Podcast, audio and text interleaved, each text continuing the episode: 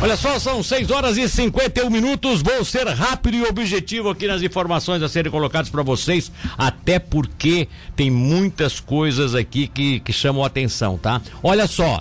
Duas pessoas morreram após queda em nossa região neste último final de semana. Um homem de 46 anos morreu após cair do telhado de uma indústria cerâmica localizada às margens da BR-101 em Jaguaruna. A queda ocorreu na tarde de sexta-feira, foi de uma altura de cerca de 10 metros. Segundo o Saer Sarassu, a ocorrência foi registrada por volta de 14 horas. O homem trabalhava no local. Os bombeiros voluntários de Jaguaruna foram acionados e constataram que a vítima sofreu politraumatismo grave com morte instantânea. No mesmo horário, um jovem de 19 anos morreu após cair do telhado de uma olaria em Morro da Fumaça. O rapaz também sofreu uma queda de 10 metros de altura. Segundo o Corpo de Bombeiros, um funcionário relatou que a vítima teria subido no galpão da olaria para troca do telhado quando aconteceu o acidente. Tivemos ainda na sexta-feira o achado de um corpo de um homem de 37 anos que foi encontrado em uma construção em Tubarão. Na verdade, essa construção é o resto de um galpão que sofreu o impacto daquele vendaval de 1986, né? Isso. Não, 2086, 2016, né? Ô, Milton Alves, 2016, aquele final de 2016. É, o, o 6 aí me puxou lá pro 80. Bom, 2016 houve aquele vendaval, você sabe, ali no, no, ali no Maitá, alguns, né? No Maitá de cima, principalmente, alguns galpões ficaram, levaram algum tempo para ser recuperados e parece que esse ainda é, é resquício daquilo que aconteceu naquela ocasião. Uma pessoa que passava pelo local chamou a polícia militar após sentir um forte cheiro e encontrar o homem morto. É, ali naquela região do o Maitá de Cima, é Vida Esperança por ali. A, a, o boletim da Polícia Militar cita que o corpo estava posicionado de maneira a ficar escondido sob a laje do piso de uma construção em ruínas, coberto parcialmente por um tapume branco e outros detritos. A vítima trata-se de Edson Ricardo Salazário, 37 anos, natural e morador de Armazém. Edson estava desaparecido desde o dia 2 de setembro. Tá? Não tinha mais sido visto pelos familiares. E aí aqui tem que se colocar um detalhe é, com. Claro que com certo respeito até, mas, mas a verdade é uma só. E o rapaz, infelizmente, estava envolvido com algumas coisas ruins tal, né? E por isso até que a família nem, né? nem, nem, nem ficou no primeiro momento, é, vamos dizer assim, nem se mobilizou no primeiro momento com o desaparecimento dele, porque, né? É, já estava envolvido com um monte de bobagem mesmo, né? então onde é que ele anda, deixa ele, deixa ele. Até que semana passada, sim, parece que alguns parentes, alguns familiares já começaram a ficar preocupados e teriam até comunicado o desaparecimento dele, enfim. E aí agora foi achado o corpo e adiantado estado de decomposição. O caso segue sendo investigado pela Polícia Civil e o corpo de Edson foi velado na manhã de sábado e sepultado lá mesmo na cidade de Armazém, de onde ele é natural e de onde, onde moram seus familiares. E a polícia tem é, alguns indícios de que houve, no caso ali, um. não se sabe se latrocínio ou uma execução, enfim, houve um homicídio. Isso a polícia já tem quase certeza e está aguardando aí o laudo final da perícia do IML para ter mais detalhes e fazer as devidas é, investigações nesse sentido. Bom, esses casos aqui, como eu coloquei, aconteceram na última sexta-feira, né? Foram casos que, que, que, chamaram mais a atenção naquela ocasião, enfim.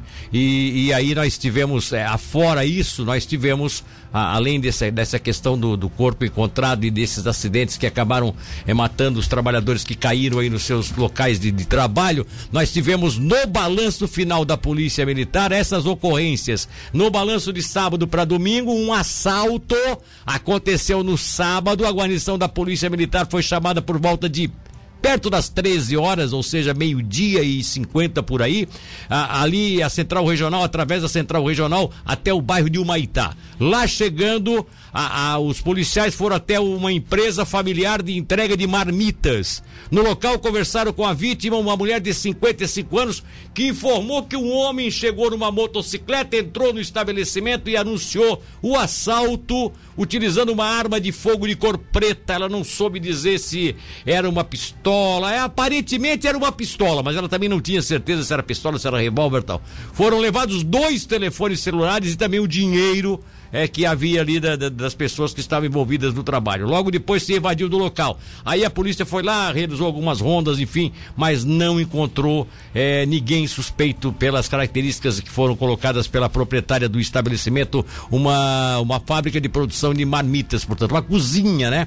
Com produção de marmitas. Tivemos ainda no Braço do Norte, no sábado, por volta de 17h45, um caso de tráfico de drogas. A guarnição da Polícia Militar em rondas pela rodovia C-370, no bairro Travessão, avistou uma motocicleta com dois ocupantes em atitude suspeita. Ao aproximar-se da moto, a mesma empreendeu fuga em alta velocidade, transitando pela contramão, pelo acostamento, fazendo ultrapassagens forçadas, enfim.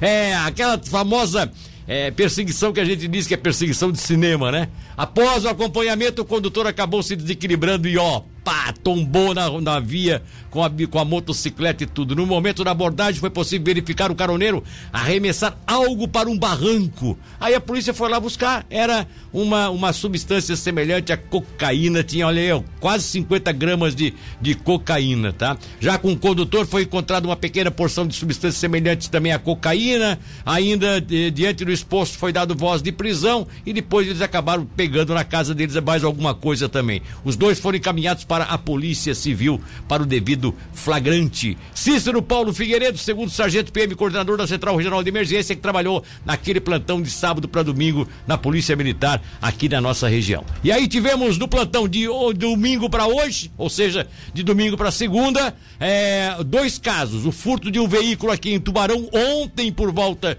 de 20 e 35. Guarnição registrou o furto de uma motocicleta na estrada geral do Caruru. A guarnição conversou com o proprietário da casa ontem à noite. Ele informou que saiu de casa e deixou sua moto Honda CG 150 cor preta, placas de MLP 7184 estacionada na garagem. Ao chegar ontem em casa, após ter passado o domingo com a família fora, o veículo não estava mais no local. A guarnição confeccionou um boletim de ocorrência. Este caso, repito, foi ontem por volta de 20 e 35 na estrada do Caruru. Depois tivemos um caso de tráfico de drogas aqui na cidade de Tubarão, registro feito por volta de 10 e 15 da noite. Guarnição da Polícia Militar foi acionada via Central Regional de Emergência para atendimento dessa ocorrência na rua Paulo de Souza Brasil, no bairro São Cristóvão. No local, a guarnição avistou um veículo Gol com um casal no interior. Foi pedido para que o casal desembarcasse, sendo que acataram a ordem, só que o condutor entrou rapidamente no veículo e se invadiu em alta velocidade. Deixou a mulher e caiu. É, olha só, rapaz, que corajoso. Ah, não, fica tranquilo, seu guarda, vamos, vamos soltar, vamos soltar. Aí a mulher soltou lá no outro lado, ele fez que soltou aqui, parou dentro do carro de novo e saiu. Só que assim é o seguinte, não sai da frente de uma viatura dessa, vai, vai ser pego, né? Vai ser pego.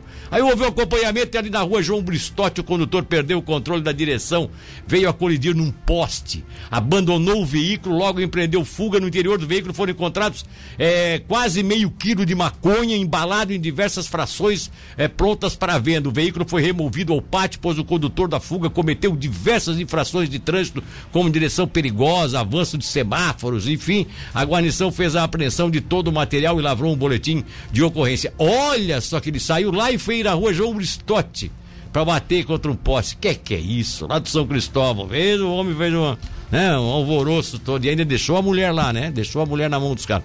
Olha só, é Rosimário Alves Firmino, segundo sargento PM, coordenador da Central Regional de Emergência de Tubarão, é que nos passou essas informações. Com a última, que infelizmente essa é um pouco mais sério, é lamentável, é triste, mas aconteceu? Fazer o quê? Ontem, a Polícia Militar da região de Grão-Pará foi chamada por volta de 17 horas e 49 minutos, já quase no anoitecer, é para atender a um acidente na rodovia Fridolino Kinen, no bairro Aiurê, em Grão-Pará. Essa rodovia é a rodovia que liga Grão-Pará até até a, a, até a serra, né? Até o pé da serra e depois vai até Urubici, enfim, é a rodovia aquela que inclusive agora tá o último trecho lá tá recebendo pavimentação asfáltica, né?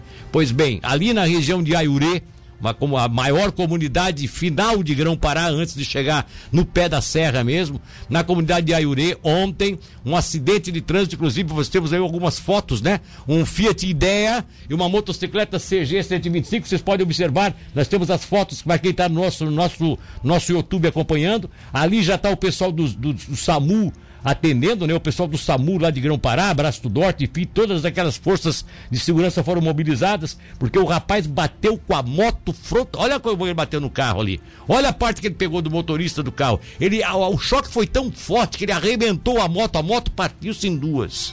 Para vocês terem uma ideia, tá? E o condutor de 15 anos foi socorrido pelo pessoal dos bombeiros do SAMU, foi conduzido posteriormente ao hospital de Criciúma pelo helicóptero do SAER em estado grave. E antes do fechamento da ocorrência, a gente ficou sabendo, a polícia ficou sabendo que ao dar, após dar entrada no hospital lá em Criciúma, no São José, infelizmente o rapaz de apenas 15 anos, morador daquela comunidade do Aiurê, acabou morrendo um garotão, né? Um menino ainda, é, dirigindo moto, enfim, daqui a pouco até sabe dirigir, né? Mas acontece essas coisas, lamentavelmente não se sabe se a moto era dele, se ele pegou a moto do pai, se roubou a moto, não, não se tem ideia disso. E até porque numa hora dessa também não adianta ficar especulando em cima disso, né? É triste de uma família que perde um menino, um rapaz com 15 anos, num acidente de moto como esse que aconteceu ontem ali no Aiurê na, na, na, na, quase no pé da serra do Corvo Branco,